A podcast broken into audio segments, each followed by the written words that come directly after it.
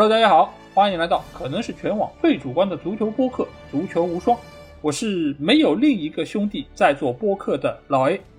大家好，父死子继，兄终弟及，我是法王。好，首先还是欢迎大家可以订阅《足球无双》官方微信公众号，在公号里面，大家不但可以听到我们每一期的音频节目推送，还可以看到最独特的足球专栏文章。最主要的是，可以看到加入我们粉丝群方式，只要在微信里面搜索“足球无双”就可以找到。期待您的关注和加入。那在上一期我们说完了父子档的节目之后，其实我们已经在节目最后向大家预告了这期节目的一个主题啊，那就是来说一说足坛的兄弟档。因为其实足坛有很多的兄弟档给我们留下了非常深刻的印象啊。从我们儿时开始看球的时候就能够知道的是有劳德鲁普兄弟，包括还有德波尔兄弟等等等等。到现在来说比较知名的则是阿扎尔兄弟等等。所以其实，在世界足坛会有非常多的兄弟党活跃在我们的视野之中，而且他们中间也有非常多的球员已经成为了一代巨星，或者说是留下了独属于他们的一个独特的烙印啊。那其实这期节目我们就会来带大家盘点一下足坛的这些兄弟党，我们也会从几个方面来给大家介绍比较有特色的兄弟组合。那这边我们其实就可以和上一期节目一样，先和大家聊一个话题，那就是。在这些兄弟党里面，哪一对兄弟是我们认为成就最高的兄弟党？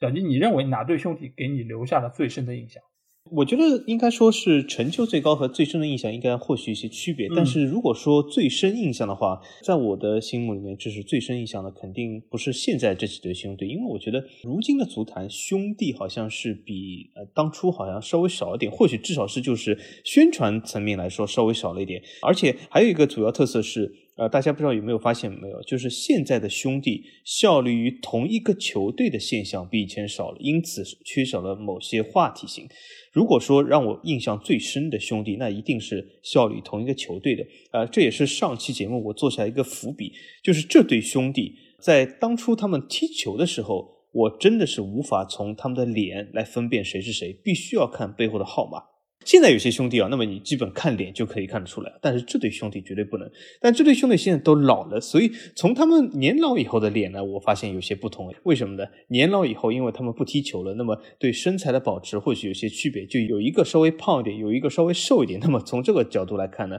那基本就是兄弟的脸我能够分清楚了。那么这对兄弟是谁呢？就是我们非常有名的效力于这个荷甲巨人阿贾克斯的德波尔兄弟。这对兄弟呢，是给我留下最深印象的。那为什么是最深印象？我简单说一下，就是我以前有一期节目曾经说过，就是法王第一次看欧洲足球，刚开始看的时候，其实就是看的这个荷甲。由于种种原因吧，当时，那么荷甲里面呢，当时就有一对这个德波尔兄弟，而且这对兄弟长得非常的像。这对兄弟呢，其实我们今天这个节目也可以说一下，就我们今天说的有些兄弟是呃双胞胎兄弟，有些兄弟就是。不同年份出生，当然是同一个父母的兄弟。那么双胞胎兄弟呢？毕竟我们不是医疗节目，所以我们并不会分析究竟是不是同卵还是异卵啊。呃，这究竟德布尔兄弟是同卵还是异卵，我也不清楚。但是这两个人长得非常的像，啊，长得非常像。大家可以看一下，就他们在球员时代在阿贾克斯效力的时候，真的是非常像。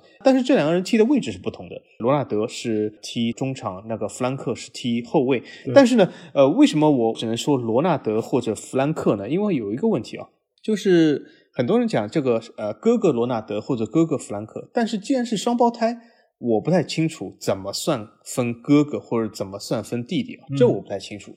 估计会有一种分法吧，就是谁先爬出来就算谁是哥哥，我也不清楚这个东西。但是德布尔兄弟出生的时候，我们并不在现场，那么究竟谁先爬出来，我不是很清楚。那么我就暂且称一个为罗纳德，一个为弗兰克。那么这对兄弟呢，给我印象非常深刻的印象。第二个原因就是，总体来说，这对兄弟的水平都是不错的。因为有些时候，有些兄弟在足坛里面，甚至我们从来不知道为什么，因为他的兄或者弟虽然也在踢球，但是这个水平差距之大。基本就是，如果你不去深入研究的话，是根本不可能知道。就比如说多纳鲁马，对吗？有个兄弟，但他是什么水平，那真的是啊，谁都不知道，因为他的水平差距实在太大了。所以说，如果讲一对兄弟水平相仿，都有相当大的成就的话，我会选择是德波尔兄弟。而且这两个兄弟呢，他们都是入选了荷兰国家队，都是挺有名的。但是如果真的要讲他们硬实力的话，我这里也稍微点一下。就是我们都知道今天的荷甲是什么？刷数据联赛，就这个数据刷起来啊，真的是残暴啊，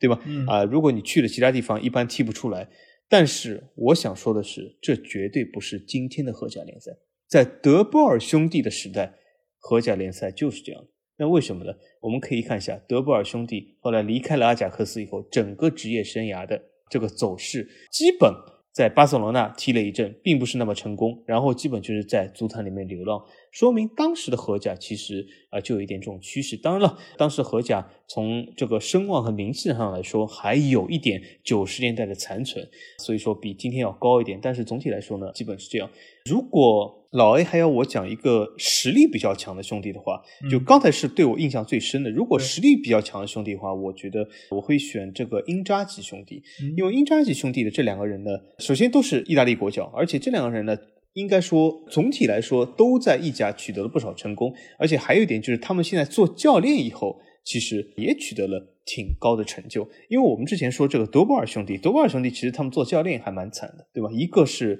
呃老 A 一直说的，好像有德布尔肯定是不行的，好像在英超 执教经历非常的惨痛。对，国米也是啊。啊，对对对，还有一个德布尔，大家甚至不知道他在哪里执教。我记得他去的好像是这种中东某个地方执教啊。那么。他的执教履历就更惨淡一点。那么从这点来说，如果结合球员，结合就是退役以后的执教，呃，我觉得英扎吉兄弟的成就啊还是比较高的啊。那我就是先来说一说成就最高的吧，因为我这次其实也是筛选出了有二十几组兄弟党啊，我把他们按照名字排在了一起，然后我也在看他们啊，到底谁是成就最高的，我想定一个体系来给他们打一个分嘛。所以我后来我就是给每一个球员，我都看他们有没有拿过世界杯，他们有没有拿过洲际的冠军，或者说有没有拿过欧冠。那我以这三个评判标准来给他们打了分。当然，每一个冠军的一个系数是不一样的。而在这二十四组的人员里面，中间出现了一对兄弟组合，他们的整体成就是最高的。当然，你如果拿过欧冠的话，对，就是如果你拿过欧冠的话，我不会说是三个和一个有任何区别，只要拿过，我就算是他们得分。啊，这个里面我可以说一下，就是有一对组合分数是最高的，因为他们两兄弟都拿过世界杯，而且有一个人是拿了欧冠的冠军，而且还拿了欧洲足球先生，而另外一个兄弟则是拿过年度最佳教练，这个其实就是查尔顿兄弟，是吗？我完全不知道啊，一个就是现在曼联的名宿博比查尔顿爵士。因为他之前也是代表英格兰国家队拿到了六六年世界杯，而且他也代表曼联队拿到过欧冠的冠军。而且他的传奇一生，其实很多人也通过其他的一些渠道都能够知道，就是他是经历了慕尼黑惨案之后幸存下来的巴斯比男孩之一，而且他也和巴斯比爵士一起。重新复兴了曼联的一个体系，使得最后球队可以重新慢慢的爬起来，拿到欧冠冠军。所以整个他的一辈子都是一个非常励志的场面。因为大家也知道，在慕尼黑空难之后啊，其实整个飞机上面一共是有二十三个人其实是不幸罹难的。所以其实整个曼联队伍里面，大多数球员其实都在这场惨案之中其实是牺牲了。所以在这样一个局面之下，对于查尔顿他。本人的一个打击也是非常大。据说他在刚刚经历这个事件的几个月的一个时间范围之内啊，经常会半夜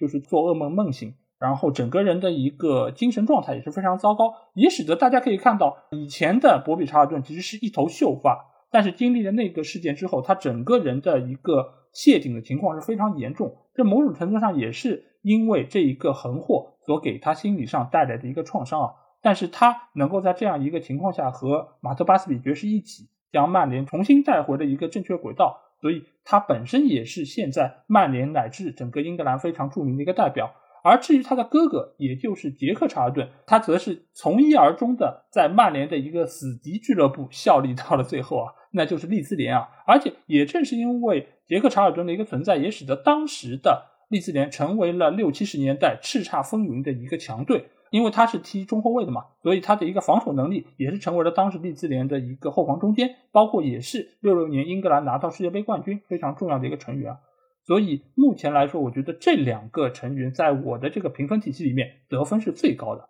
所以查尔顿兄弟，我要在这里给他们提上一句。哎，我想问一下小吉啊，你猜一猜啊，在这个体系里面第二高分的是谁？这两个人你熟悉，而且你知道，我本来是要猜这种远古大神啊，但是既然你说了我熟悉，我知道，那么我远古大神就不猜了，因为我对远古大神都不是很熟悉啊。嗯，呃，甚至刚才你说查尔顿之前有兄弟这件事，我之前我都不知道查尔顿有兄弟啊，因为我只知道有这个查尔顿爵士，但是啊，没有听说过这个兄弟一说。嗯，呃，如果说两个人都成就很高，甚至要爬到第二的话，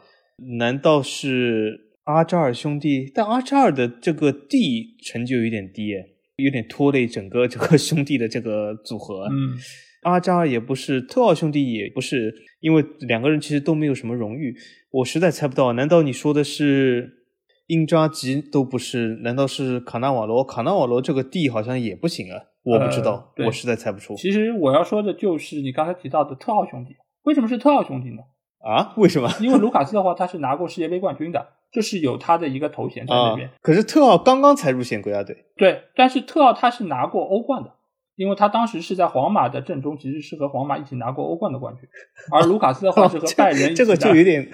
原来是这样，有点像巴特尔拿了这个 NBA 总冠军一样。对对对，因为因为这个只是因为冠军嘛，就是我并不是从就是个人荣誉，比如说你拿了多少个最佳球员，或者说这样的一个方式啊，对，这只是我的一个。评判体系上面的一个正好一个巧合嘛，我正好看到这样一个可能是大家并不会特别想得到的一个人选啊，就是卢卡斯·阿尔南德斯还有特奥他们这个，而且这一对组合最近也刚刚是打了欧国联的比赛，对吧？而且他们也是同时入选了国家队，这个也是对于他们兄弟来说是是非常印象深刻的一点啊。但如果说是贯穿我看球的这么多年来，给我印象最深的一对兄弟组合，我个人觉得还是曼联队的内维尔兄弟。因为这对兄弟啊，我个人觉得还是非常的很有很有名气。对，第一是很有名气，第二他们大家都朗朗上口。对对对，而且他们的性格方面，我个人觉得也是非常的迥异吧。就是某种程度上，他们打的位置差不多是对应的，但是他们性格又有比较大的一个区别。因为加里内瓦大家知道，就是嘴比较大，而且就是比较敢说，经常会有一些语不惊人死不休的这么一个感觉。而他的兄弟，也就是菲利普内维尔，他其实相对来说是人是一个比较内向的。而且他的做事风格，包括之后走的这个职业生涯的一个道路，基本上也是一步一个脚印，以一个实力派的一个态度在走。而且他现在也是在做教练，所以我觉得这两个兄弟啊，就是在我看球的历程中，也是伴随着曼联的一个优异的战绩一路走过来。而且他们两个人也在他们的职业生涯之中。给到曼联非常多的一个帮助，拿了非常多冠军，而且他们也是在整个队伍的一个更衣室里面非常具有领袖气质的两个人物啊，所以我觉得这两个人无疑是对我来说印象最深的。而且加里内维尔从他球员开始，一直到最后退役，以至于到现在，他成为了一个曼联的名宿，在投入到这个解说的行业之中啊，我觉得他无时无刻都在对着这个俱乐部产生着影响。啊，至于这个影响是好的影响还是负面的影响，这个我觉得每个人有自己的看法。但是我觉得他能够时时刻刻和这个俱乐部捆绑在一起，无疑他也是和我的看球经历和我的生活联系在了一起。好，那既然我们刚才是说到了全球最高的兄弟，那肯定也有一些兄弟党就是名气很大，但是似乎战绩啊或者说各方面的履历并不是那么能够让人信服啊。那我不知道小吉这边。有什么我们这边所谓的最名不副实的兄弟党吗？这个东西我本来是有个疑问，就是什么叫最名不符实？是不是这个兄弟里面是同父异母或者同母异父这样的兄弟算名不符实？呃，但是老 A 刚才解释一下，就是呃，你指的就是战绩上面是不是最名不符实？对。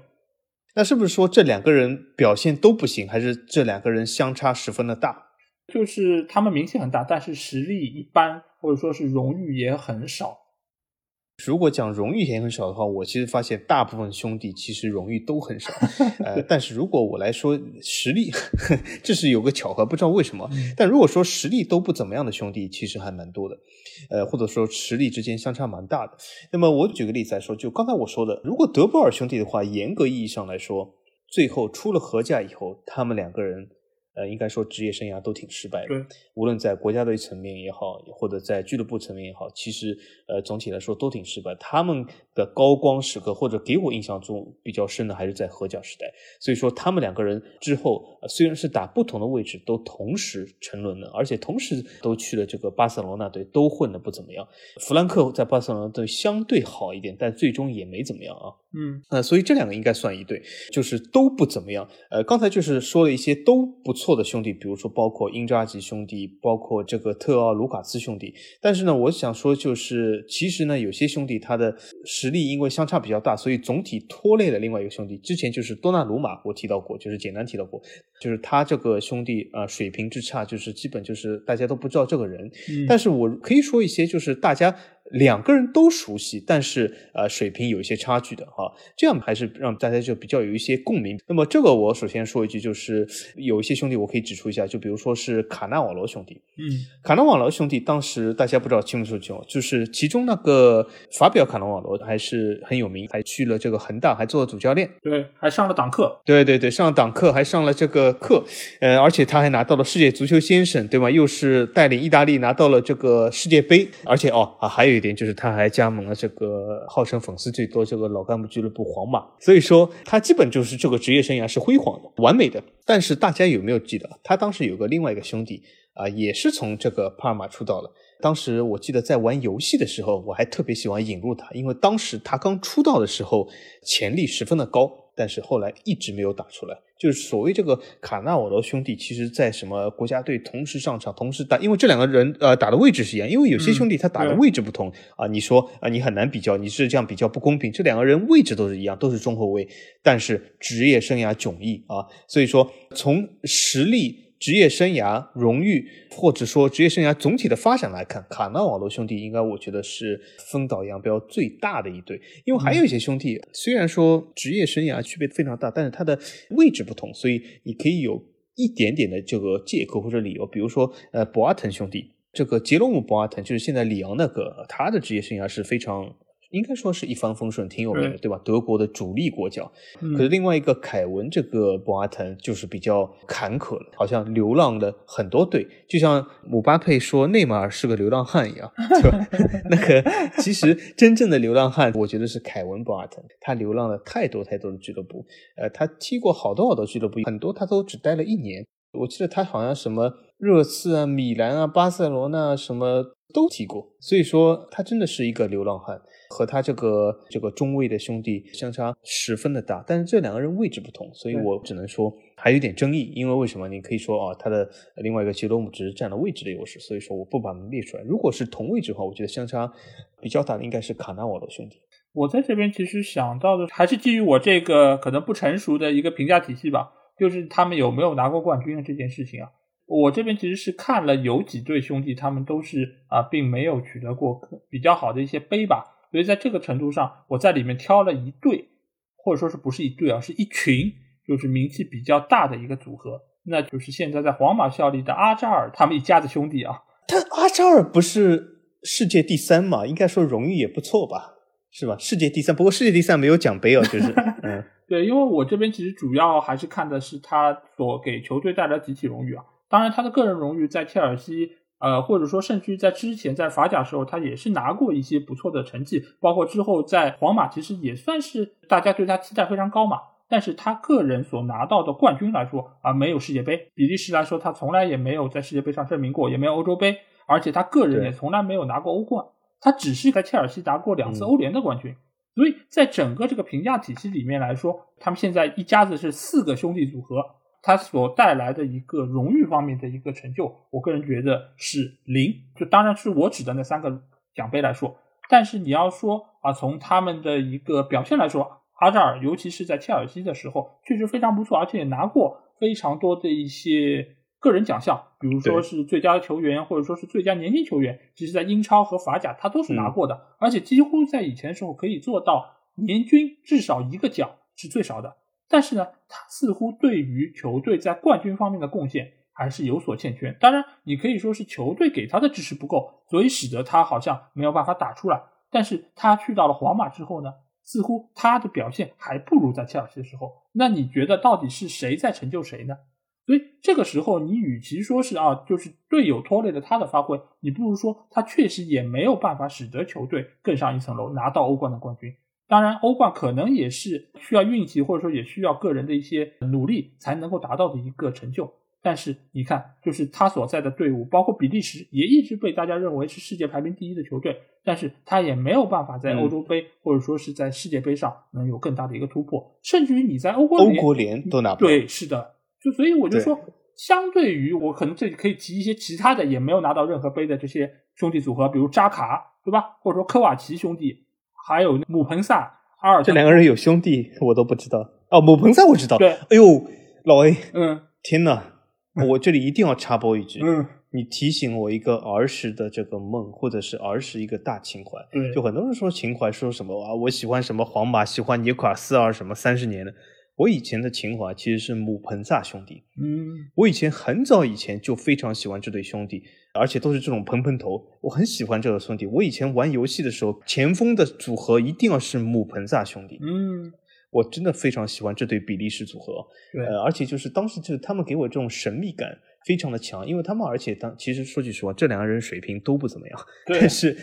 这这种比甲的神秘感，而且当时就是我看法甲、比甲这种就是比较有这种神秘感的联赛的时候，就是这两个人给我很多憧憬，所以姆彭萨兄弟是我真的儿时最喜欢的一对兄弟，我竟然刚才忘了。对，是的，而且你知道吧，他们现在已经落魄到一个什么程度？你可以想象吗？就是居然他们在懂球帝这个网站上。你输姆彭萨这个名字，搜出来这两个词条，居然是没有照片的。你真的可以想象他们的境遇是多么的惨淡啊！真的是，我也觉得很吃惊。对，回到刚才那个话题，就是这些其实也是没有在职业生涯中拿到过任何我刚才说到这三个级别的杯的球员。那是不是阿扎尔兄弟这个名气是要比他们都大一点？所以我才会把阿扎尔兄弟他们放出来。也对，从世界杯角度来说，的确这对兄弟或者这对组合。这一群兄弟都没有拿过，嗯，对。但是我也说了，就是他们的个人能力我还是认可的。而且阿扎尔尽管现在在皇马走的这个路确实并不是太顺利，但是我还是期待他能够有一天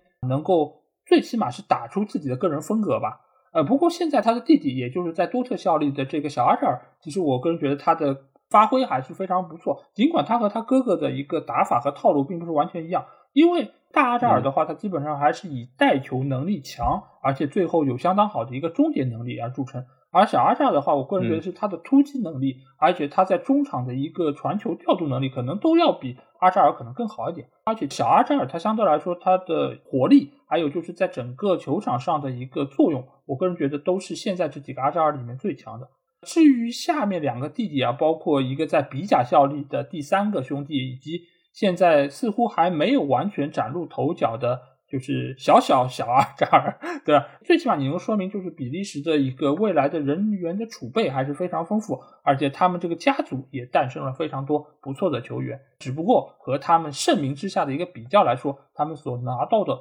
荣誉还是有所欠缺。好，那在说完了名不副实的兄弟之后，其实接下去我其实设的这个环就是想要和大家。聊一聊我们儿时的这些回忆，或者说是这些给我们留下比较深印象的这些兄弟党。那在这个环节里面，小吉要给我们先介绍的第一个兄弟党是谁呢？我先插播一个兄弟党吧。其实我本来呃没有着重说，但是老 A 既然说了这么多阿扎尔兄弟这件事，那么我再插播一点嘛。就这次我推出几个概念，既然顺着阿扎尔兄弟，我推出一对什么兄弟呢？我把他们称之为死敌兄弟。啊，什么叫死敌兄弟呢？不是说真的这两个人是有之前就是我节目开头说的兄终弟及这种王位继承关系啊，就像沙特这种地方，这个死敌关系呢，死敌兄弟，我指的是他们曾经在同一个时间效力于两支死敌球队啊。那么阿扎尔兄弟其实就这样，就是刚才老 A 说的大阿扎尔和这个呃阿尔阿扎尔这两个人呢，呃，当然很多比利时球员都去法甲，阿扎尔兄弟呢也是生于这个比利时离。法国很近的这个边境上，那么也是比利时的法语区。那么这两个人呢，就是在职业生涯的开端呢，都去了法甲效力。比较有意思的是，一个人是效力于里尔，另外一个人也是效力于里尔大区的朗斯。呃，这两个球队呢，就是一个非常大的死敌关系，最近才刚刚打过一次。那么当时比较有意思的是，这两个兄弟同时同一个赛季效力于两支死敌，所以他们在比赛的时候，我不知道会怎么样。这两支死敌，而且经常比赛会大打出手，所以这两个兄弟，我觉得或许在场面上会比较尴尬，所以我把他们称之为死敌兄弟。那么另外一个阿扎尔兄弟，我觉得还有一个什么特色呢？不知道老 A 有没有发现啊？嗯，呃，有些兄弟刚才我说德波尔兄弟长得是非常像，对，但是。阿扎尔兄弟，说句实话，这毕竟是兄弟和双胞胎的区别出来了。就是阿扎尔兄弟其实长了有一点神似，但是没有那么的像，对吗？对，呃，所以这两个人其实，在脸上还是有一些略微的区别啊。但是我借着这个东西呢，我想说第二组就是我本来要说的，呃，第一组兄弟叫什么？叫颜值之差兄弟。呃，就这两个兄弟颜值啊。大相径庭，虽然是兄弟，但是总体来说呢，就是这两个兄弟，一个颜值非常的一般，呃，像忍者神龟；还有一个颜值呢，非常的帅，呃，这得是什么兄弟呢？既然我都说忍者神龟，呃，对，呃，对啊，那就是姆巴佩，这个姆巴佩兄弟。呃，姆巴佩兄弟，姆巴佩兄弟，其实我刚才想说，也是实力差距十分明显的。但是因为姆巴佩的弟弟姆九佩，他是踢那个中场，而且是偏防守的中场，所以说两个人位置有点大相径庭。你不能通过这个，由于位置不能说一个人水平就低，因为毕竟他是一个，他也不是说防守中场吧，应该说准确的形容一下是这种盒子到盒子的中场，就是中场的中场啊。那么姆九佩呢，他的特色是什么呢？他也在巴黎。他以前就是姆巴佩弟弟续约的时候啊，我本来想发入群里的，正好这个时候他是在什么时候续约的？正好是在这个广大皇马球迷认为姆巴佩将要租借巴黎一年的时候。这个时候，姆巴佩弟弟续约了。我本来想发入群里，作为一块石头激起层层波浪，我就是姆巴佩续约了。当时有这个标题，但是呢，后来我想啊，毕竟我法王不是标题党啊，所以说我就没有发。但是姆九佩呢，的确是和巴黎签了长约，他的合同要到二零二四年到期。所以说，我觉得姆巴佩如果真的要离开的话也没问题，反正巴黎有另外一个姆巴佩，而且是一个更帅的姆巴佩。大家可以去看一下啊，网上这个颜值，姆巴佩的弟弟，我觉得最大的特色就是帅，应该是一个非常非。非常帅的球员啊，这就是我说的第一组啊，颜值之差啊。但是从另外角度来说，其实姆巴佩，我指的就那哥哥啊，基里安姆巴佩，其实不是那么的挺和蔼可亲的，但是并不是很帅啊。像忍者神龟是肯定，但他的弟弟是非常像明星一样啊。所以我觉得，如果姆巴佩是有他弟弟颜值的话，我觉得不得了。哎呦，这个球星不得了！这个球星就是 集颜值与水平于一身的话，我觉得这个巴黎无论怎么样都要把他按住。但现在因为姆巴佩毕竟是颜值有点缺陷了，所以说我觉得去皇马也行，而挺符合皇马的气质的。这就是我推出的第一对颜值之差兄弟。好的，其实我想说，就是有些球员啊，颜值高不高，完全看和谁比啊。因为现在和姆巴佩可以对比的那个球员，长得更加的呃，就是难看一点。所以姆巴佩的颜值看上去好像还比较能够接受，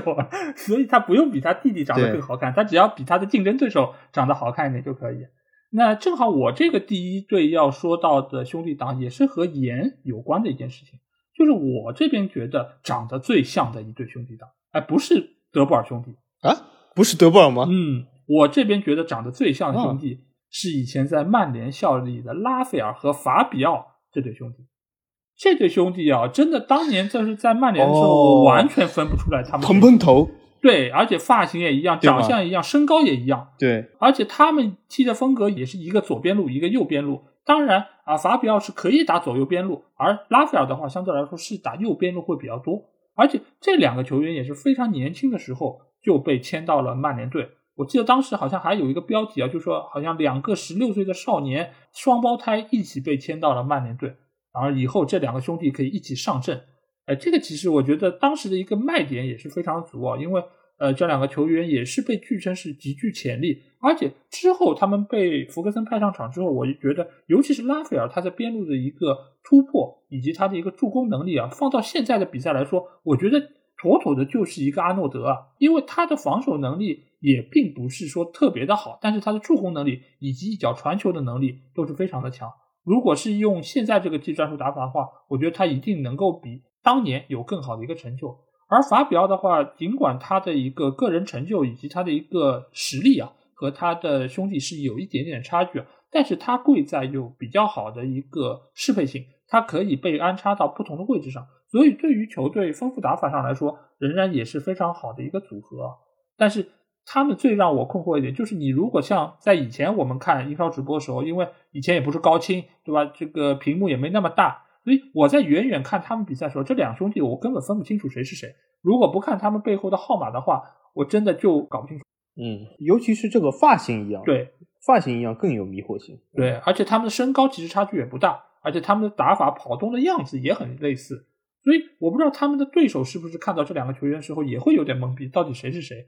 对，所以这个其实是我觉得长得最像的一对兄弟啊，而且这两个兄弟先后其实也都在法甲效力过，对不对？还有一个现在还在南特队踢球，好像是法比奥还在南特踢球。而拉斐尔当年是在里昂队效力过一段时间，所以这两个球员其实也是和法甲算是有比较深的渊源。这个是我要说的第一对比较相像兄弟啊。啊，不过说到刚才，就是兄弟两人效力于死敌球队，就是查尔顿这对兄弟也是非常好的一个代表。因为杰克查尔顿就是一直都是在利兹联效力的，而博比查尔顿相当长的一段时间几乎是自己。绝大多数球员的一个生涯都是奉献给了曼联队，而这两个球队又是非常著名的玫瑰德比的两家球会，所以他们也算是兄弟两人分属不同的死敌球队的一个非常好的代表。而且当时其实他们两个人会选择不同的球队，也是有非常呃大的一个理由，因为他们的叔叔其实以前也是一个非常知名的球员，而当时他给了他们两个孩子一个去不同球队试训的机会。当时其实博比查尔顿本来并不是会去。到曼联队效力的，而当时曼联非常看重博比查尔顿的能力，所以才出了非常高的价格把他纳入到曼联的一个麾下，才使得他最后可以在曼联有这么高的一个成就啊！所以这也是我刚才讲到的，就是效率与死敌的兄弟两人。那下一组，小弟你要给我们谈到的比较有意思的兄弟党是什么呢？再紧接着刚才老 A 说这个所谓的两个非常迷惑性的兄弟，就是他们的外形、体征、发型都一模一样。呃，我这里突然之间想到一件事啊，就是我之后推出来这个兄弟好像也是具备这样特征，是不是兄弟嗯很多都喜欢用一样的发型？就之前我说的这个德布尔兄弟，为什么他们具有普遍的迷惑性？就是这两个人连发型都一样，我就不知道为什么，就都梳了一个这种老实人的头发，就是。呃，怎么说呢？或者说就是没有发型，对吧？就这两个人，连这个发型都一样，我就觉得有点过分啊。为什么要这样子呢？那么我现在要推出这个兄弟呢，我把他们称为双帅兄弟，就是这样两个人其实都非常帅，而且是不同的帅法。但是呢，这两个人也有个特征，大家不知道知道，就是我之前也是提到过这两人，就是英扎吉兄弟。这两个人的发型也一样，当然这两个人的外形是不一样，因为什么？大家都知道，这个西蒙内英扎吉比那个菲利波英扎吉要胖一点。他的脸要更圆一点，这是非常明显的特征，就是他的体型也更胖一点。但是这两个人的发型是一模一样，就是那种意大利非常多的，而且我发现意大利人很喜欢弄这个发型啊，比如说曼奇尼也是这个发型，就是什么有点这种中长但又不是很长，就有点稍微披下来中分的发型啊，倒不是那种郭富城以前的中分啊，就是说是那种稍微有点长的，但是呢又没有到肩膀的，又是盖过耳朵的这种中分中长发。对吗？意大利很多这样的人，比如说曼奇尼，比如说以前叫什么迪诺巴乔，呃，好多人，对吗？对，都是这个发型。所以说，这个有可能在意大利非常流行啊，有可能和那个首饰一样非常流行，这或许是啊。但是我一般就是说会说是法甲的球员，但是这对兄弟呢，我想着重说一下，因为英扎吉兄弟真的呃给我留下了很深的印象。就之前我就提到，就是他们两个人首先。实力都不错，而且呢，执教呢也都非常成功，对吧？一个执教了米兰，另外一个执教了国米啊，而且呢，另外一个小英扎吉其实在执教上更成功一点，在拉齐奥也是表现非常不错。因为为什么拉齐奥这个队我以前关注很久，不知道大家有没有听过之前节目？就是拉齐奥这个队其实实力真的不怎么样，但是被小英扎吉啊带入了欧冠。而且不止一次，所以说，呃，我觉得小英扎吉在执教上的成就还是不错，而且他非常喜欢打三后卫，呃，又是三后卫，又是执教不错，又是这么帅，呃，我觉得我推荐他另外一个俱乐部，就是非常适合打三后卫哦，但是现在就是不打，就是巴黎哦，所以我觉得小英扎吉代替波切蒂诺还是挺有意义的，啊，颜值非常符合，所以说这对兄弟呢，我是挺喜欢的。大英扎吉，我相信。听我们这个足球无双的所有听友就不需要我来再解释一下大英扎吉，因为如果你连大英扎吉都不知道的话，我觉得应该是听一下其他有台的节目，因为我们这个门槛比较高啊。那么，所以小英扎吉呢，小英扎吉，呃，我相信就是只要是拉齐奥的粉丝啊，都对他非常熟悉，因为为什么？小英扎吉以前穿了西门子呃，作为胸前大重伤的这个拉齐奥球队，应该是拉齐奥巅峰中的巅峰。所以说，当时他在拉齐奥绝对是一个非常不错球员。当然，呃，成就没有大英扎吉在米兰这么高，但是我觉得也是一个前场不错的球员。当然，门前的嗅觉，或者是这个射门的精度，或者是这种所谓的反越位的这种精度啊，不如哥哥。但是我觉得也是在前场一个进攻非常犀利的球员。当然了。他们两个人呢，其实有的时候不知道，就是看脸啊，好像是看上去，呃，大英扎吉更沧桑一点，小英扎吉好像更奶一点。但这两个人声音啊，大家不知道有没有听过？小英扎吉的声音非常的粗，这样的，而且有点沙哑。但是大英扎吉的声音倒没有这样，所以说和这个脸反而有点正好相反。但是无论如何，就是说这两个人，我觉得都是一个非常非常成功的成就。而且大英扎吉还有一点是什么？大英扎吉基本是代表了一个球员奋斗的典型。很多人讲。我要像 C 罗一样努力。其实 C 罗努力嘛，我知道他肯定是这种，那个叫什么威尔逊啊，就是什么这个健身房的常客。但是他究竟努不努力，我先两说。但是我我想说，就是这个大英扎吉真的是一个从没有丝毫背景、没有丝毫的经纪人提携，从屌丝打起的一个典范啊。就是他以前是那种非常小的球队，一步步打出来，在意大利，然后呢加盟了尤文，加盟了米兰。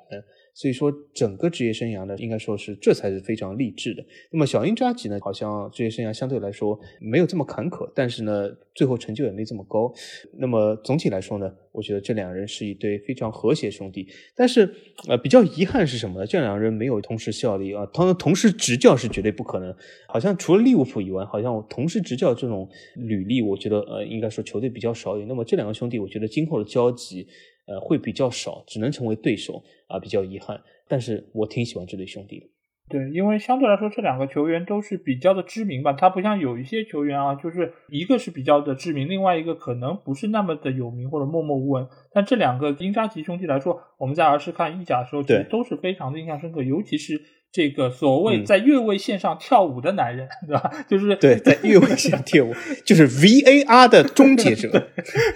对，或者是 VAR 的噩梦，英扎吉。对，所以就是说这样一个球员啊，因为我们印象中就是踢球的话，以前是一个极端是什么样子？就是维埃里这个样子，身高体壮，对吧？就是体壮如牛，他一路像坦克一样冲过去，问题不大。但是呢，像英扎吉就是另外一个极端，就是人非常的瘦削，然后在这个过程中速度也不算很快。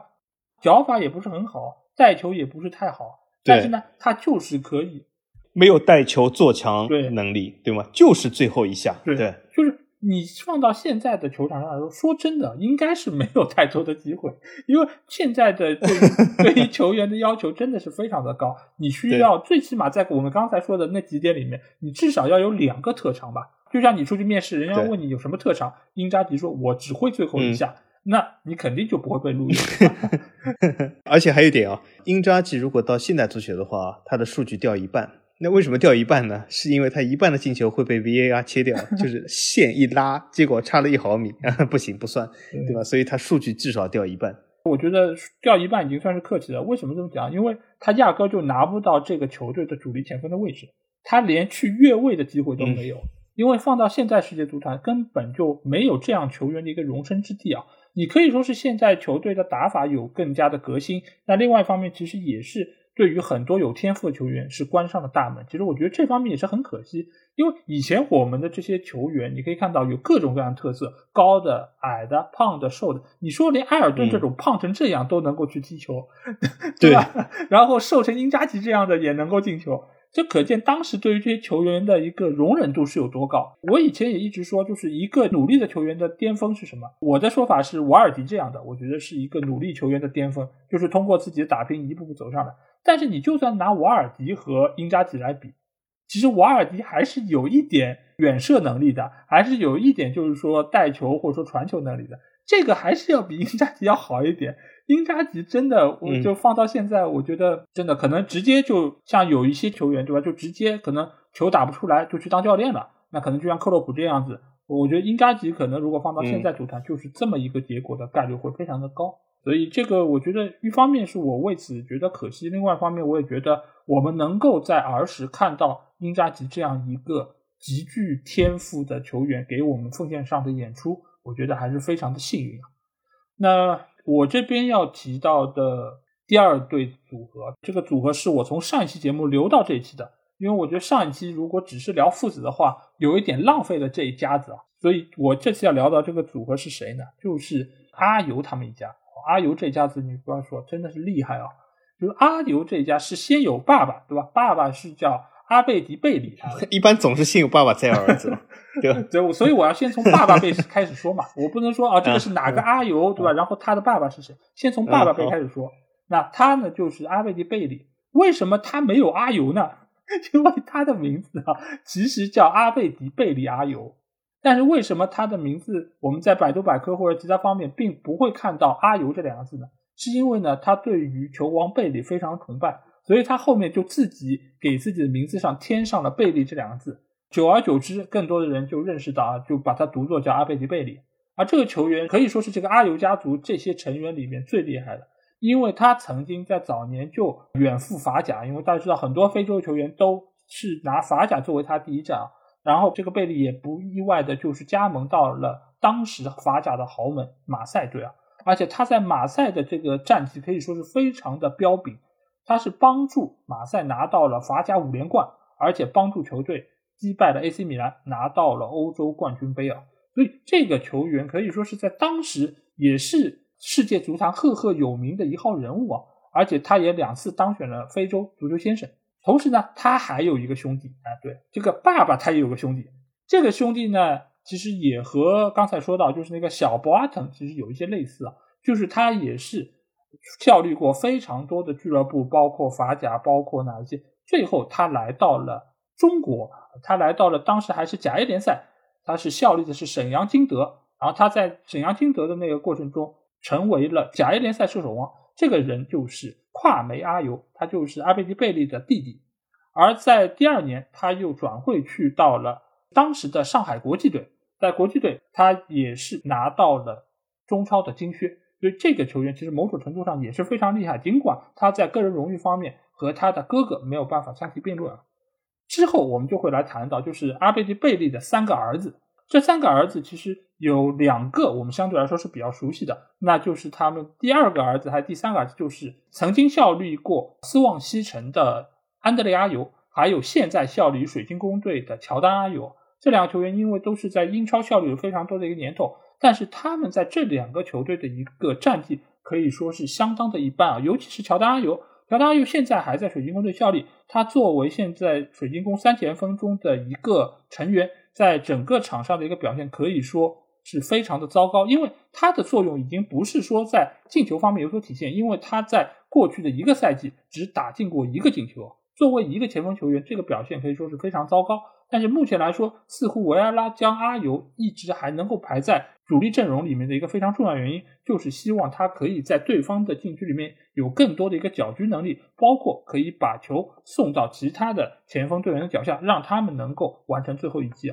所以现在的乔丹阿尤在水晶宫队来说，只能说是一个角色型球员。而安德烈阿尤在早年效力于斯旺西的时候，其实还是有非常好的一个表现，而且他当时之所以会加盟斯旺西的，也是因为。阿尤他的一个好朋友，也就是歌迷劝说他可以加盟斯旺西城，所以他才去到了那个球队。而且在那个球队，他也是奉献出了非常好的一个竞技状态，成为了队内的一个进攻核心啊。只是现在因为竞技状态越来越下降，使得他到目前为止已经很难再有一个好的进球感觉，所以他目前已经是去到了卡塔尔的阿尔萨德队效力。这个队伍其实也就是现在哈维所执教的一个俱乐部。他在卡塔尔的战绩似乎还是非常不错，因为毕竟这个联赛的竞争能力啊还是有所欠缺，所以他在卡塔尔还是能够收获不错的一个进球的数据。而另外一个儿子，也就是他们的大哥，叫伊布拉辛阿尤，这个球员相对来说就会比较没有名气，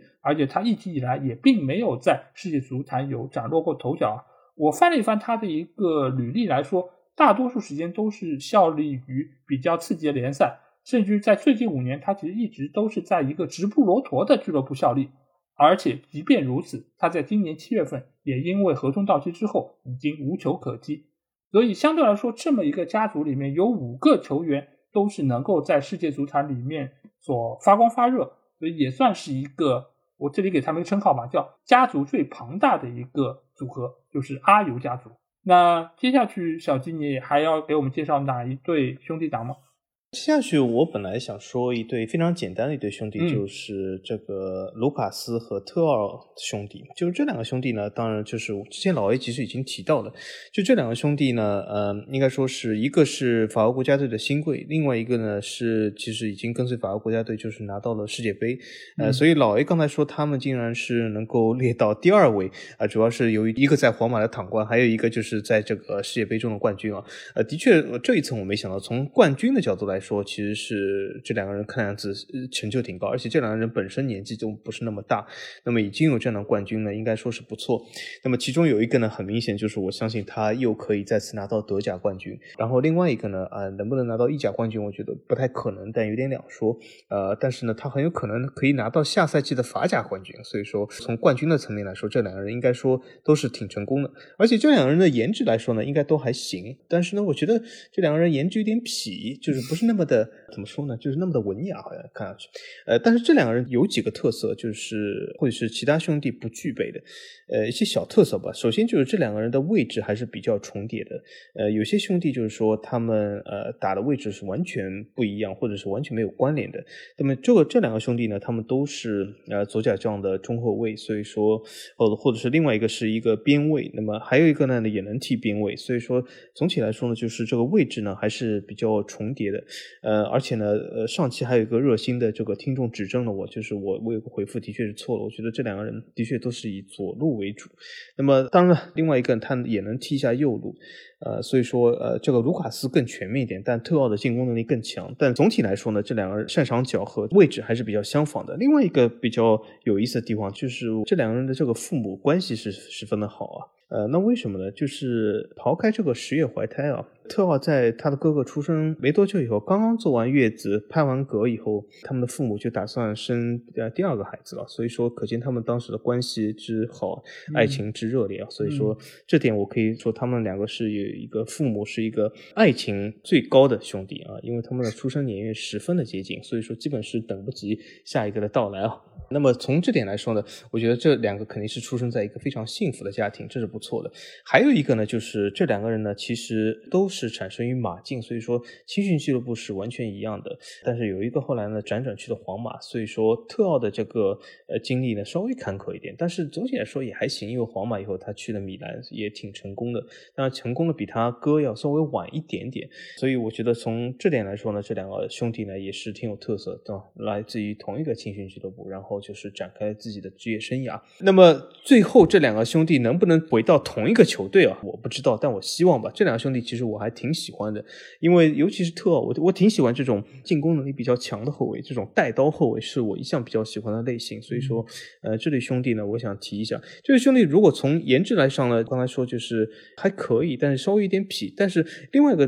特征就是这两个兄弟的胖瘦不太一样，就是特奥好像明显胖一点，就有点像英扎吉兄弟啊，就是。特奥的脸明显胖一点，所以说我在场上还是比较容易区分的。就算他们两个都是法国队哦，而且都在后防线，所以我在场上还是比较容易区分的，因为颜值还是有点区别的。但是我觉得这对兄弟蛮有意思的。还有一点就是什么？这对兄弟的爸本身就是在西甲踢球的，所以说他们有一个非常。大的这个西班牙的这个裙带关系，等一下我们可以说一下这个裙带关系对兄弟造成的这个影响。所以他们由于这样的关系，所以在西甲就是踢的这个青训啊。所以说一对在马赛出生的兄弟在西甲获得的成功啊，是挺有意思的。好，我最后要给大家介绍的一对兄弟啊，这个兄弟是怎么讲头呢？叫离我最近的一对兄弟党，那就是来自于上海的孙吉和哦，我知道。哦，我说的有点早。对。是的，是的，我知道的。对，孙继孙祥，对对对。哎，孙继孙祥，我想问一件事啊，我记得有一个是在荷甲踢球的，对吗？然后好像两个也都是边卫，是不是？是的。啊，你看啊，说明听众朋友们，我对这个中国足球也有所了解。对对对，他们其实这个打法和刚才我说到的拉斐尔·法比奥是一样的，他们也是一个打左边路，一个打右边路。而且基本上一开始也都是以后卫或者说是边前卫的这么一个位置而存在，尤其是弟弟孙祥啊，孙祥其实在中国足坛也算是一个非常具有标志性的一个人物吧，因为他当时也是有机会可以去旅欧，然后他当时去到是荷甲的埃因霍温，而且当时埃因霍温的主教练正是现在巴萨主教练罗纳德科曼，而且科曼对于孙祥的评价还是非常不错吧，就这样从媒体报道上来说，对他非常爱护有加，而且对他的一些个人的技术还是给予了相当的肯定啊，而且我们也可以看到孙祥在。整个的职业生涯中啊，也是拿到过中超的冠军，拿到过亚冠的冠军，包括还跟随安因霍文拿到一次荷甲的冠军，还在之后去到了奥地利球队的时候拿到过一次奥地利杯的冠军，所以他的一个冠军的履历相对来说也还是比较的丰富，而且他在现在退役之后，他目前好像是上港队的一个。副总经理，我好像看到是这样一个消息。那上港是不是总经理负责制啊？哦，这我不熟啊。你知道中国足球我不太了解。像恒大一样的就会比较厉害。我不了解中国足球。对对。然后孙吉的话，相对来说他的个人成就要比他的弟弟略为逊色啊，而且在退役之后也没有说是像他弟弟一样能够进入俱乐部呃成为一个管理者，而是。以青训作为他的一个主要的方向，而且他目前也是在五星体育作为一个体育评论员，所以他们兄弟俩现在走的路其实是非常的迥异吧。而且另外一方面就是，之前我在短评里面其实说到，就是我今年给我女儿报了一个足球的班嘛，这个足球的班其实也是孙吉和孙祥他们开的一个培训机构。哦，是他们自己教的吗？不是自己教，就是他们也是找了一些教练啊，然后因为在有各个校区啊等等这样。然后他们也会在青训方面有比较多的一些投入，其实也是对于未来的一些球员的培养，我觉得也是尽他们的一份绵薄之力吧。所以我觉得在这里要特别提一下，来自于我们上海的这对兄弟组合孙吉和孙翔。哎，我还有个问题啊，就是他们是不是双胞胎啊？对呀。啊，那怪不得，不然我想他不可能就是起这个哥哥名字叫吉的时候已经预测到会有个弟弟哦，那肯定是双胞胎，所以说叫吉祥。对，而且他们两人其实长相还蛮像的，尽管你不能说是完全认不出来谁是谁，但其实长相还是非常的像。而且他们曾经好像也是在一些节目里面说过他们就是兄弟之间的默契吧。那其实我觉得这里就可以先来问一个问题啊，就是你觉得在世界足坛里面，就像这种真正的双胞胎兄弟。相比于其他的这些兄弟党来说，是不是会有更大的优势？如果为了节目效果的话，或许我说会啊。但是其实我心里面是想是没有，呃，因为我觉得这样的双胞胎兄弟也好，无论是不是双胞胎或者是不同年龄兄弟，我觉得现在的足坛里面的竞争关系还是很大的，就是说。我并不觉得，就是如果一个弟弟在球队中踢一个位置，他可以对另外一个兄弟产生一些非常大的影响啊。比如说，你可以说他们配合十分默契，但是首先，我觉得兄弟俩效力一个球队的事本身就非常的少。对。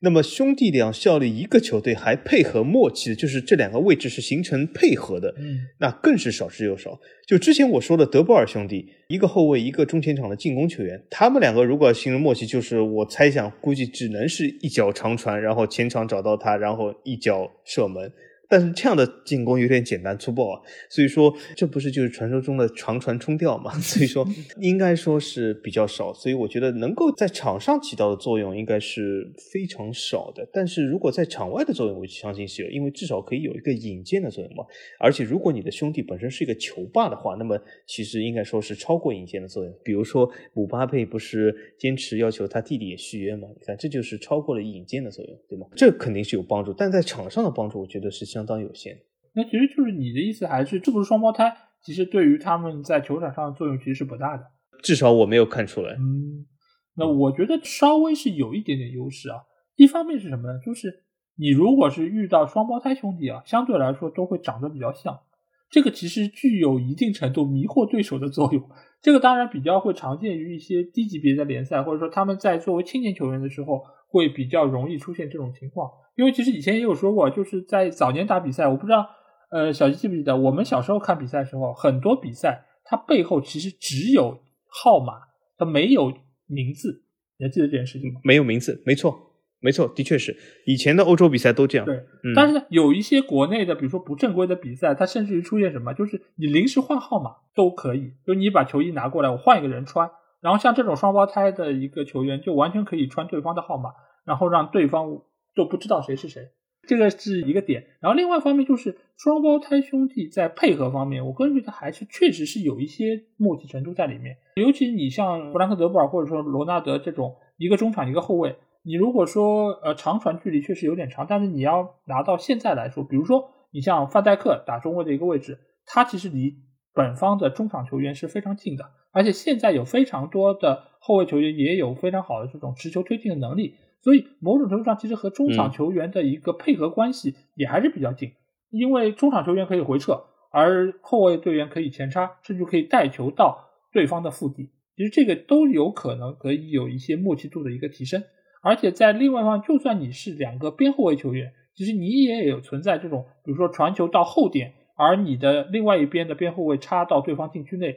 呃，射门、射门，突然射门，对对，这种样子的一些，包括而且他们在比赛之外，他们回到家里，他们其实也有更多的机会可以交流，包括他们对于有些事物的看法也会比较的一致。这个其实对于他们自身在更衣室里面的一个地位，我觉得也非常重要。就比如说你像内维尔兄弟，他们都是在更衣室里面非常一言九鼎的一些人物。当然，某种程度上，在一开始他们肯定并不是那么的稳固。这个时候，你说我在更衣室就我一个人重要，还是说我在这里还有一个我的兄弟？我兄弟的意见肯定跟我是一样的，对吧？这个时候，他对于在更衣室里面发表意见，或者说是对其他人施加影响，我觉得还是会有一些作用。所以，双胞胎兄弟在这方面，我觉得会有一些些的啊优势在中间。当然，其实某些程度上，它的一些优势也是体现在如果只要是兄弟都有的一个优势上。就比如说你刚才说到姆巴佩和他的兄弟，姆巴佩对于大巴黎施展的这个影响，给到他的呃弟弟的一些好处，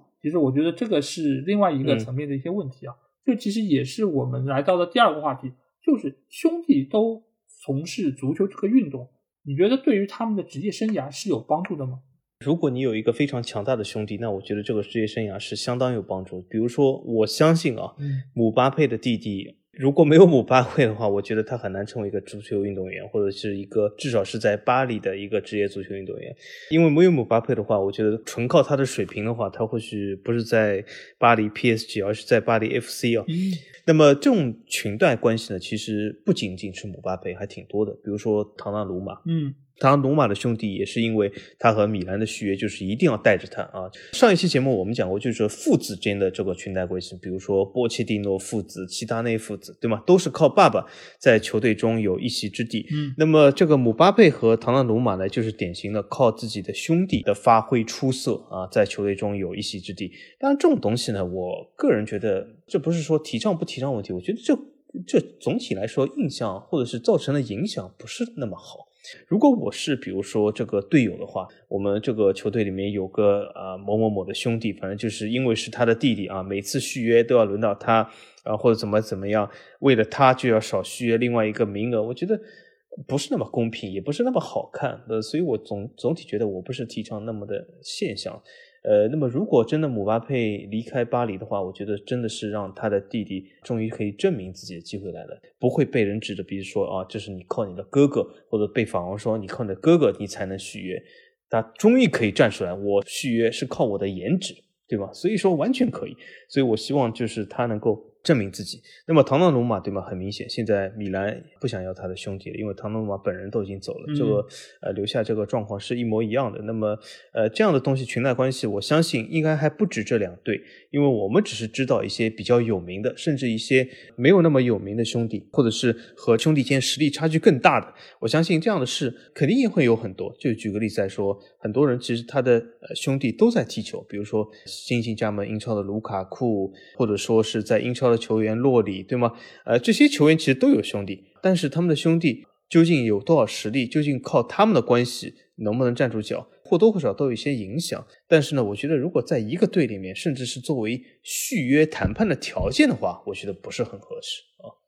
对，就是你想，就是我们在中国话里面，就是长兄如父嘛，对吧？就是你如果父亲对于儿子踢球是有裙带关系的话，那其实哥哥肯定也会或多或少对于弟弟的。一个职业发展会有一些影响，尤其是你如果在一个球队里面是属于一个球星，甚至于是一个球霸的存在，那你肯定可以有更大的一个话语权，帮助到自己的弟弟能够成长起来。其实有很多的这些兄弟关系，尤其不是这种所谓双胞胎，就是中间是有一定年龄差距的。那你一定是哥哥，可能成绩会更好一点，而且打出来了，那他可以和俱乐部要求说啊，我这里有个弟弟，可能只有十六岁或者说十七岁，进入你这个青年梯队，一起来踢一踢。因为对于青年队来说，其实并没有什么额外的成本，那你要来踢就踢一踢呗。其实和齐达内的那些儿子们也是一样的。那这个时候，如果你这个哥哥的职业生涯有一定程度的发展，那你一定也会在之后离开这个俱乐部。那你离开之后，你这个弟弟留在原有的俱乐部，一定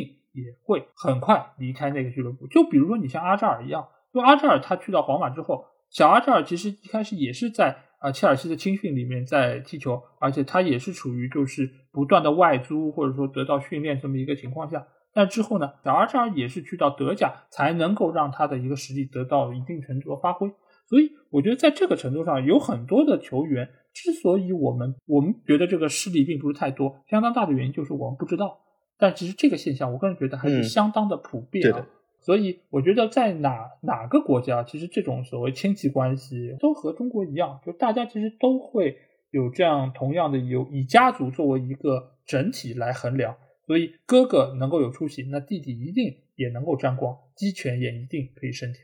那下一个话题就又来到了。兄弟之间是不是会因为都踢球这件事情存在一定程度的竞争关系呢？那你觉得，如果兄弟之间是有竞争关系的，是对他们的好处更多，还是弊端更多？哎，我觉得是这样的。首先，如果要产生这个所谓的竞争关系的话，必须要符合几个条件啊。一个是他们年龄必须要相仿，就是说这个年龄肯定是要在职业生涯中相近的年龄段，就不能说一个兄弟已经三十五岁，另外一兄弟二十岁，所以他们很难产生竞争关系。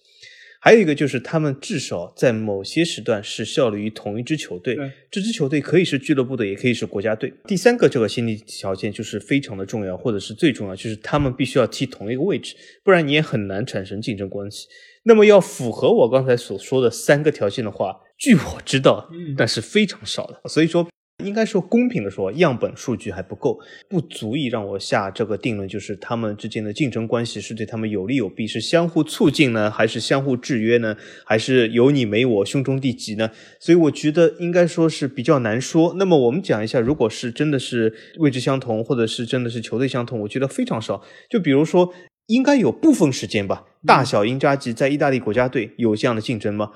我觉得。有些许吧，只能说，但是大英扎吉在意大利国家队的地位和小英扎吉是无法同日而语。我觉得他们竞争关系是非常小的，应该是更多的是一种提携关系。那么我们再说卡纳瓦罗兄弟，对吧？都在帕尔马踢中后卫，可是这中间，如果卡纳瓦罗还在帕尔马时期的时候。这两个人的其实等级关系也非常的大，对吧？一个是青年队，一个是成年队的这样的主要核心，呃，也是非常多的差别。所以说，据我知道，就是如果在位置、球队、年龄都要相仿的情况下，或者相同的情况下，这样的兄弟本身就很少。老爷，你知不知道有任何的兄弟他们是在同一时期、同一个位置效力于同一个球队吗？如果是像你刚才说的话，那其实拉斐尔和法比奥某种程度上可以算是同一个位置。因为其实法比奥是可以左右边都打的，其实他们的位置是能够有所重叠的。但其实我之所以会问这个问题，其实一个初衷是什么？就并不一定他们需要在一个球队。就是你比如说是两个人，就算是位置一样吧，那你在不同的俱乐部，其实也能够拿来做对比啊。就比如说你这个球员打的风生水起，而你的弟弟可能在另外一个球队打的比较一般。就比如说像。博格巴的那几个兄弟，对吧？那你肯定跟博格巴没办法相提并论，那你肯定还是会拿来做对比的嘛。毕竟你可能两兄弟、三兄弟都可以放在一个体系里面，因为你们有共同的姓氏，而且你们拥有同样的一个基因，那你肯定还是会拿来做对比。那你觉得这个中间会有一定的竞争关系吧？就是我可能要想比你发展的更好。这么样的一个程度，如果从这个角度来说，我倒觉得是有一点的，而且是比较正向的。嗯，因为我突然之间就是想到几对兄弟啊，他们之间就是在不同俱乐部啊，位置相仿，我觉得是相互促进。比如说刚才老 A 说的阿扎尔兄弟，我觉得小阿扎尔其实看到大阿扎尔如此成功也挺励志。现在小阿扎尔其实在德甲、在比利时国家队踢的都不错，甚至从某种意义上来说，我觉得在比利时国家队的威胁比大阿扎尔还要大一点啊。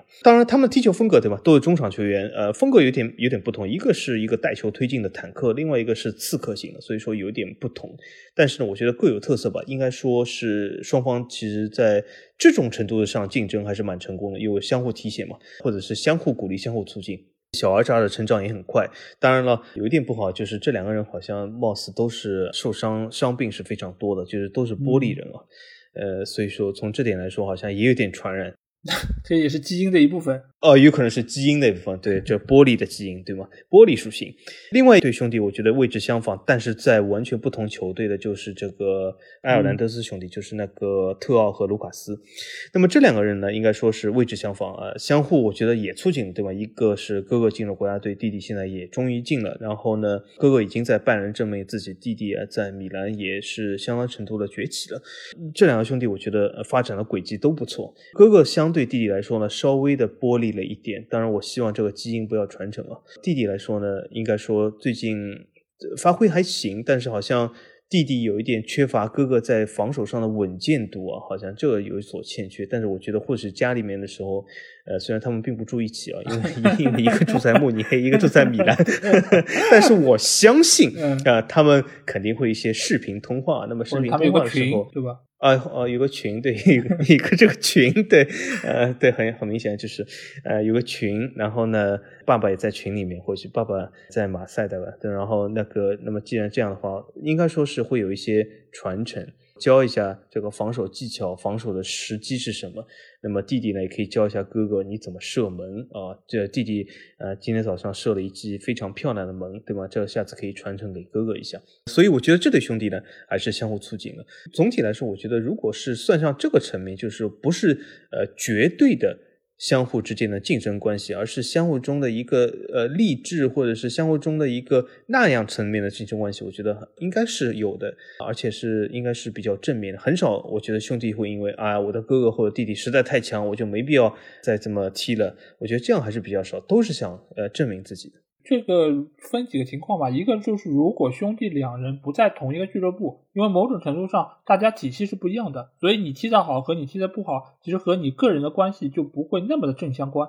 所以你在自己心理上的一个压力也不会那么大。但是你也可能会遇到，就是你和你的兄弟在一个俱乐部，这种情况比较少见。但是如果遇到这个情况下，我觉得或多或少还是会有点压力，因为毕竟你们所处的一个大环境是差不太多，然后也会更多的被别人拿出来。来做对比啊，这个其实我觉得可能会有一点点的弊端在中间，但是大多数情况，我个人觉得还是非常的正面。而且因为两兄弟他们在不同的环境里面，他们肯定也有不同的自己的心得体会和他们一些感悟。这个其实对于他们日常的一些交流中，我觉得也能够对他们的球技能够有一定程度的一个增长。总体来说，兄弟之间这个也不能叫是竞争关系，我觉得更多程度上是一个促进关系，能够使得双方。都成为更好的一个球员。那最后一个问题就是，小金，你觉得现在来说，就是兄弟党是比以前来说是多了还是少？因为没有这个数据统计啊，那么我初步印象好像是比以前少了一点。就是以前，比如说我们动不动就是比较有情怀，说啊德波尔兄弟，还有什么姆彭萨兄弟，这些都比较多。嗯，但现在来说，我觉得相对来说少一点。我不知道具体原因啊，或者是为什么会产生这样现象，不太清楚。或者是因为兄和弟的之间的呃竞争关系，因为为什么？如果有其中一方他踢的不足够的好。很明显，作为这个球迷的角度来说，你肯定不会知道他，因为你被我们所知道球员，其实说句实话，他已经是相当成功了。嗯，呃，无论他是谁，只要是已经被球迷知道，说明他已经有一定的地位了。那么从现在来说，我可以这样说，就是现在或许兄和弟之间同时在踢球，应该也是非常多，但是能够被我们同时知道的现象，应该说是比以前少了一点。至少我看上去这么说。具体原因是什么？我其实想了一下，我也想不到，或许有什么东西制约了这个，我也很难想通。老 A 你怎么看呢？我的第一感受也是比以前要少。为什么会少？我想了几个理由吧。一个方面就是现在可能由于足球市场的一个成熟，所以有更多的球员能够被挖掘出来。也使得以前你可能啊，你哥哥能打出来，你弟弟也能够在你的影响之下，群段呃，群带是一方面，群带是一方面，还有就是你哥哥的实力能打出来的情况下，你其实可以给到弟弟的提携是比较高的，所以这样的话，弟弟只要不要特别的拉垮，其实还是能够一起被选到队伍里面去的。尤其是在青少年的层面。因为一般来说，以前的这些兄弟啊，都是进了同一个俱乐部的青年队，然后再一起打出来之后，才能够一步一步往前走。而在这个情况下，以前因为你面临的竞争并不是那么多，就比如你以前这一对兄弟中间肯定有一个打得相对差的，但是呢，你也没有另外的球员可以来替代掉他。那这个时候，不管俱乐部是从宣传的口径上考虑，还是从整体实力上的一个体现，他们也希望这对兄弟党可以一起出现在队伍里面，最起码对于对外的一个形象上来说，是一个正面的一个输出。但是现在球队会更加务实一点，就是你实力不行就是不行，那我们。也不会把这个作为更大的一个卖点，因为之后他们也会发现，就算我们球队里面有兄弟党存在，也很难给我球队的一个形象上面有所加分。这个我觉得也是在现代的一个传播的途径上面，他们有所新的认识啊。最后就是，就比如说你这个弟弟实力是比较差的，你与其跟着哥哥在比较好的一个球队里面混，在青年队里面不断的打那些预备队比赛，还不如去到一个差一点的球队里面。打一个轮换主力，就对于你这个职业生涯的提高可能是更大一点的。所以现在也有越来越多的兄弟党，其实也不太愿意说，我就是跟哥哥在一个俱乐部。尽管哥哥是能够给到我一些照顾，也能够给到我更多的一些好处，但是对于我的职业生涯来说，可能未必是一件特别好的事情。而且你永远将生活在哥哥的一个阴影里面。啊，除非说你的实力和哥哥真的差特别远，就是一个可能像阿扎尔一样，一个可能跟现在可能第三个或第四个弟弟一样，差距比较大。那 OK，那我在青年队混着，或者说我能够提高自身的水准，那我觉得也是可以接受的一个情况。但如果两者的实力差距其实并不大，可能只是差半个档次，那我与其跟你哥哥在这里混，我还不如去一个新的俱乐部。我一旦如果有一个好的教练能够挖掘到我身上的一个潜力，我没准还是可以在其他的方面胜过你这个哥哥，也不一定。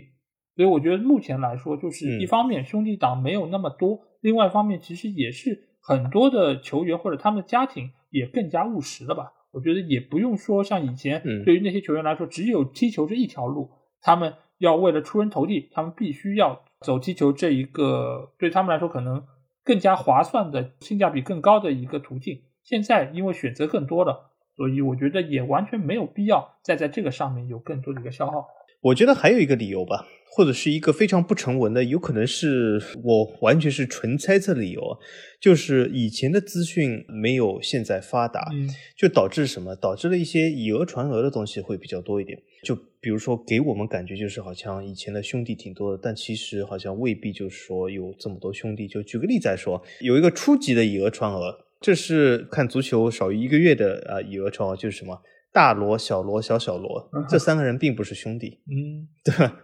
啊，这是大部分人都知道的事。但是我想说一件事，有一个大部分人不知道的以讹传讹的东西，或者是当时传的还蛮盛的，啊，就是什么？当时意大利里面的。曾经有传言说迪诺巴乔和罗伯托巴乔是兄弟，呃，这这绝对是谣言啊！这绝对是谣言。这两个人没有任何兄弟关系，这两个人的关系就有点像什么马云和马化腾啊。马云并不是马化腾的兄弟啊，所以说我觉得，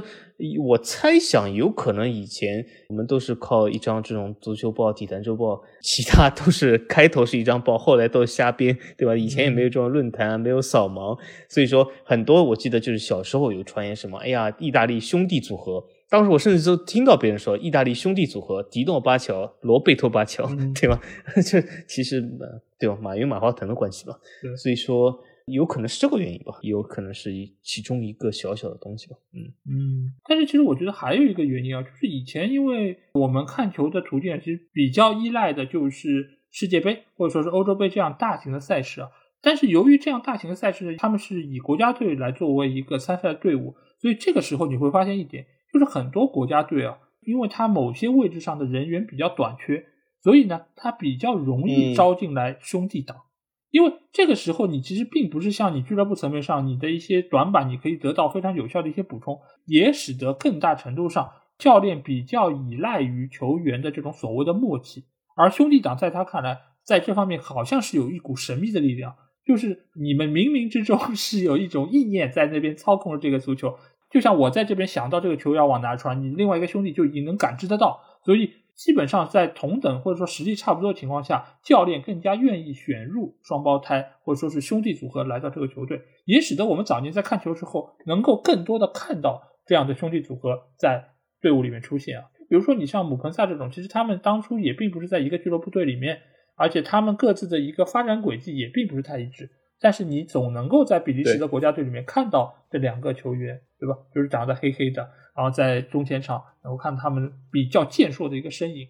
所以我觉得以往就是我们在以前看世界杯的时候看到了比较多这样的兄弟党的组合，才使得我们会觉得好像兄弟党这个数量是比较庞大的，而且也好像哪一个球队有这么样一对兄弟出现在阵中的话。会给自己的一个战绩有更大程度的一个加成，所以我觉得对于目前来说，现在足球相对来说是会更加的务实一点，而且他们会有更加科学的一个选拔人才的一个体系。所以球员你是不是能够符合我俱乐部的一个需求，他们会有非常多的一些数据来做支撑，所以也使得现在好像兄弟党并不如以前那么多，因为有可能非常多的在天赋方面有所欠缺的兄弟都已经被这些数据给挡在了门外。或者说是让他们去到了相对更合适他们水准的那些次级联赛的俱乐部。好，那这期节目我们在由上一次讲完了父子党之后，又和来大家聊了一聊兄弟党。因为其实兄弟党的这些组合非常多，